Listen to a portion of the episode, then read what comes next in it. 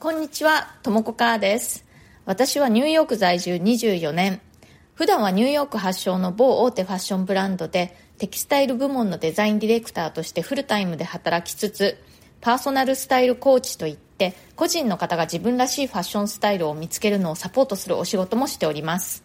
このチャンネル、ニューヨーク人生劇場では人種のるつぼ、何でもありのニューヨークで私が働いて、暮らして経験したことや、日々の生活の中であったちょっと面白いことや気づきなどについてお伝えしていきます。ニューヨークの自由でポジティブな空気感を感じてもらって、ちょっと元気が出たり、ちょっと気が楽になったりするような放送にしていきたいと思ってやっております。それでは今日もよろしくお願いします。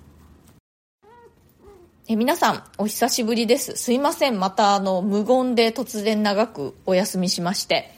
またあれこれと仕事の方でテンパっておりました。また気を取り直してやっていきたいと思います。今日はですね、仕事のオン、オフのスイッチの切り替えということについてお話ししたいと思います。えっと、冒頭でもお話ししましたように、私はニューヨークでファッション系のテキスタイルデザインの仕事をしているんですね。で、結論から言いますと、デザイナーというのは、オンとオフの切り替えっていうのがね、こう、あんまりはっきりしない仕事だなと思うんですね。オフの時間の中で目にするもの、経験すること、そういったものがデザインに反映されていくっていうことがすごくあるんですね。例えば、オフの日に何か映画を見る。そうするとやっぱりそこの登場人物の衣装だったりとか、映画のムードとかね、色使いなんかに結構こう影響を受けて、それが自分のデザインに反映されていくということはすごくよくあるし、まあアートを見たりとかそういったことでも同じ感じですね。で、逆に言うと、そういう風にして、インプットをね、こう、常にあの続けていないと、いい仕事のアウトプットができなくなってくるということもあります。だから意識的であれ、まあ、無意識的であれそのオフの時間にやっている活動というのが仕事とねつながってくるという感じがすごくあります。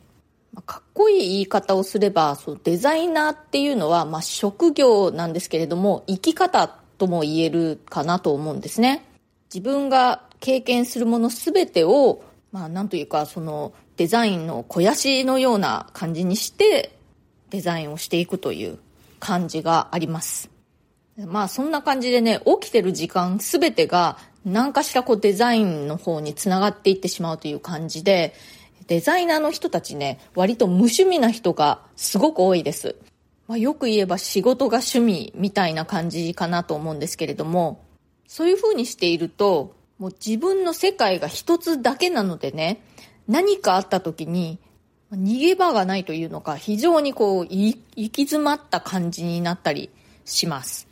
そんな感じでね、何もかもがもう嫌になって業界を去るというデザイナーもいたりするんですね。で、そういった状況を未然に防ぐためにどうしたらいいか。それには私なりの考えがありまして、それは何かというと、そのデザインとかね、仕事とは別にもう一つ世界を持つということなんですけれども、一つにはね、趣味を持つ。趣味も結構ね、あの、仕事と全然関係ないようなアウトドアだったり、スポーツだったりとか、あと私の場合は三味線をずっと習っているんですけれども、そんな感じで音楽とかね、デザインと全然関係ない感じの趣味の世界を持つといいんじゃないかなと思うんですね。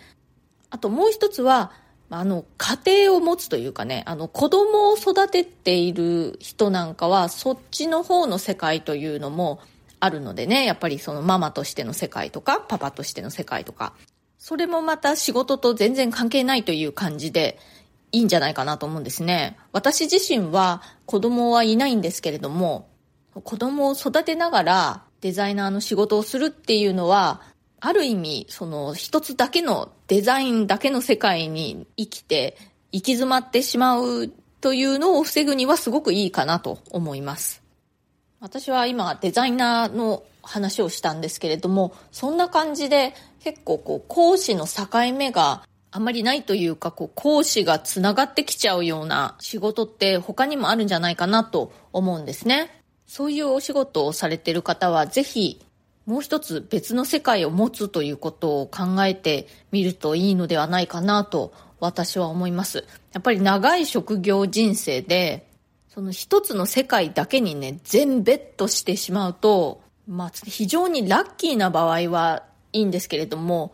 大抵の場合はこう何かね、行き詰まる時っていうのがあるように思うんですね。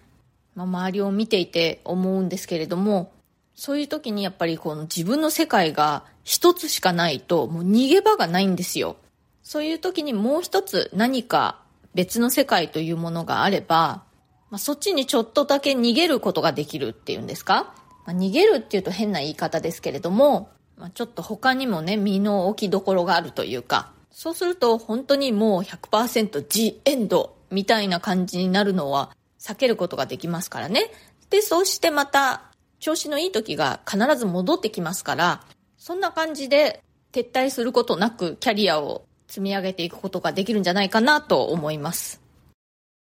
またいただいているコメントありますのでご紹介させていただきますね。えっと、ストレスフリーで楽しくエキサイティングに働きたいという会員にコメントくださいました TM さん、いつもありがとうございます。このお話は共感いたします。以前仕事で残業や休日出勤の連続、気持ちに余裕がなかった時期に日常雑貨店の店員さんの接客はとても気の利いた優しい感じで楽しそうに働いていました。このことから好きなことのパワーを学びました。油揚げピザは生地の代わりに油揚げを代用した時短料理です。以前テレビでロンドンブーツの田村淳さんが作っていたので試してみました。私は気に入っていますよ。ということで、ありがとうございます。そうなんですよね。私の友人が転職して、ストレスフリーで楽しくエキサイティングな毎日だという話をしてくれたということから私が思ったことをお話しした回だったんですけれども、今ね、それが私の中でなんとなくこうね、目指す方向性として心の中にね、あります。まだね、ふわっとした感じなんですけれども、まあ何事も最初はふわっとしたとこからスタートですよ。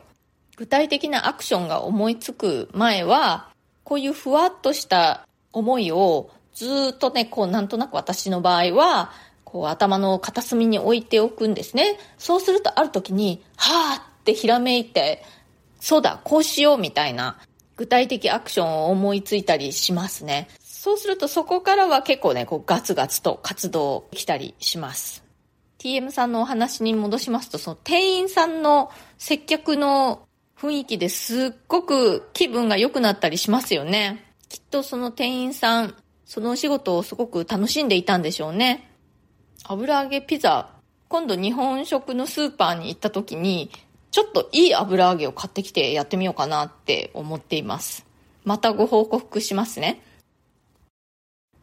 はい、今日はですね、えっ、ー、と、スイッチを入れるにはというハッシュタグでお話ししたんですけれども、私のやっているデザインの仕事というのは、オンとオフの切り替えというのがなかなかちょっと難しいというか、それゆえに、割とね、もう仕事が趣味みたいな感じで、その世界が全てみたいな風になりがちなんですよね。そうすると本当に行き詰まったりすることがあるので、それを避けるためにはどうしたらいいか。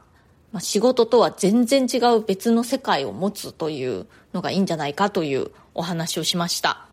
これをお聞きの方の中でデザイナーさんいらっしゃいましたら、どうでしょうか？共感していただけたでしょうか？それからデザイナーではないお仕事の方でも、講師を分けるのがなかなか難しいようなお仕事をされてる方いらっしゃると思うんですけれども、どんな風にね、バランスをとっていらっしゃるか、よかったらぜひコメントください。今日はこの辺で終わりにしたいと思います。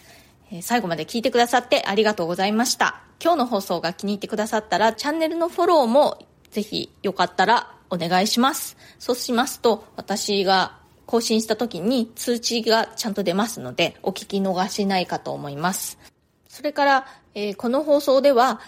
質問やリクエスト、相談なども受け付けていますので、コメント欄からか、または私のプロフィールのところに質問できるリンクというのを貼っていますので、そちらからでも OK ですので、まあ、気軽に送ってください。ニューヨークのことやファッションのこと、キャリアのこと、キャリアチェンジのこと、海外で暮らすこと海外で働くことその他何でも私に聞いてみたいなと思うことありましたらぜひ気軽に送ってくださいねお返事はこの放送の中で随時していきます。久々の放送最後まで聞いてくださってありがとうございました。それではまた次回。ともこかーでした。